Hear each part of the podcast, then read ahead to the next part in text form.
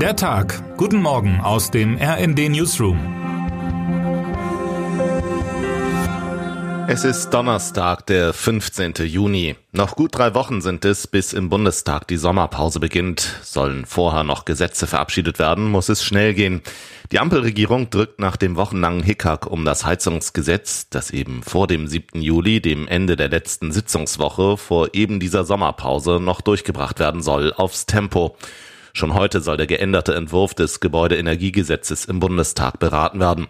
Vom Tisch ist der Streit um die Wärmewende trotz des gefundenen Kompromisses aber noch lange nicht. Im Gegenteil, an einigen Stellen bleibt der Gesetzentwurf schwammig. Besonders unkonkret ist die Ampel im Punkt der künftigen Förderkulisse, nicht zuletzt wegen der derzeit laufenden Etatverhandlungen. Finanzminister Christian Lindner hat den Ministerien bekanntermaßen das Sparen verordnet. Haushalte sollen nicht überfordert werden, heißt es im Papier lediglich.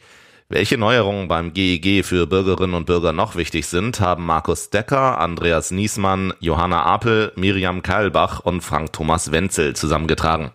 Während Bundeskanzler Olaf Scholz sagte, er glaube, es habe sich zu Ende geruckelt, heißt es bei den Grünen, die Zeit bis zur voraussichtlichen Verabschiedung des Gesetzes werde nicht reibungslos vergehen.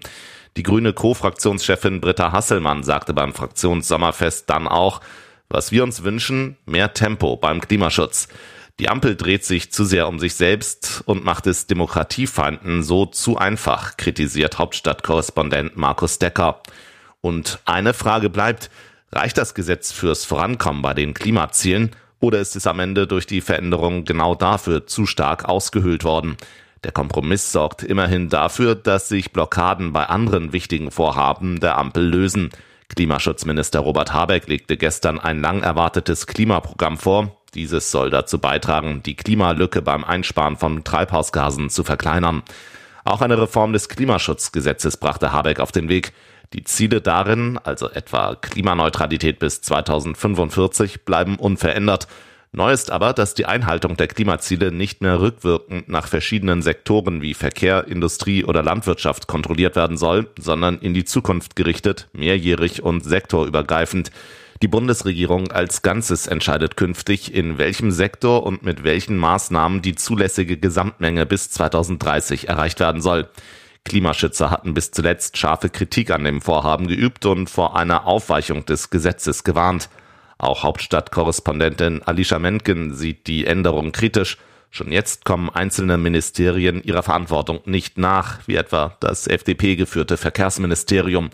Die Novelle des Klimaschutzgesetzes wird den Liberalen kaum zu mehr Ehrgeiz motivieren, meint Mencken. Auch das rechtzeitige Gegensteuern dürfte damit schwieriger werden. In Sachen Energiewende geht es heute derweil an anderer Stelle weiter. Bund und Länder kommen in Berlin zu gemeinsamen Beratungen zusammen. Neben der Energie steht auch die Flüchtlingspolitik auf der Tagesordnung. Ich rechne damit, dass es zahlreiche Fragen an die Bundesregierung hinsichtlich des Asylbeschlusses der EU-Innenministerinnen und Innenminister geben wird, auch mit Blick auf das weitere Verfahren und die konkrete Umsetzung, sagte Niedersachsens Ministerpräsident Weil im Vorfeld des Treffens. Er dämpfte allerdings die Erwartungen. Konkrete Ergebnisse bei diesem Thema erwartet er erst im Herbst. Termine des Tages. Der ukrainische Präsident Volodymyr Zelensky soll an diesem Donnerstag per Video vor dem Schweizer Parlament in Bern sprechen. Der Auftritt hat im Vorfeld für hitzige Diskussionen gesorgt. Die stärkste Partei, die rechte SVP, hat vergeblich versucht, den Auftritt zu verhindern. Das Bundesverwaltungsgericht in Leipzig verhandelt am Donnerstag über die Rechtmäßigkeit von Versammlungsverboten in der Corona-Pandemie. Konkret geht es um eine Corona-Schutzverordnung aus Sachsen, die im April 2020 Ansammlungen nur mit vorheriger Genehmigung und einem Mindestabstand zwischen den Teilnehmern von 1,50 Meter zuließ. Geklagt hat laut Gericht ein Mann, der gegen Grundrechtseinschränkungen vor dem sächsischen Gesundheitsministerium hatte demonstrieren wollen. Wer heute wichtig wird. Seit zehn Jahren ist er im Amt, mittlerweile in seiner dritten Amtsperiode. Chinas Präsident Xi Jinping wird heute 70 Jahre alt.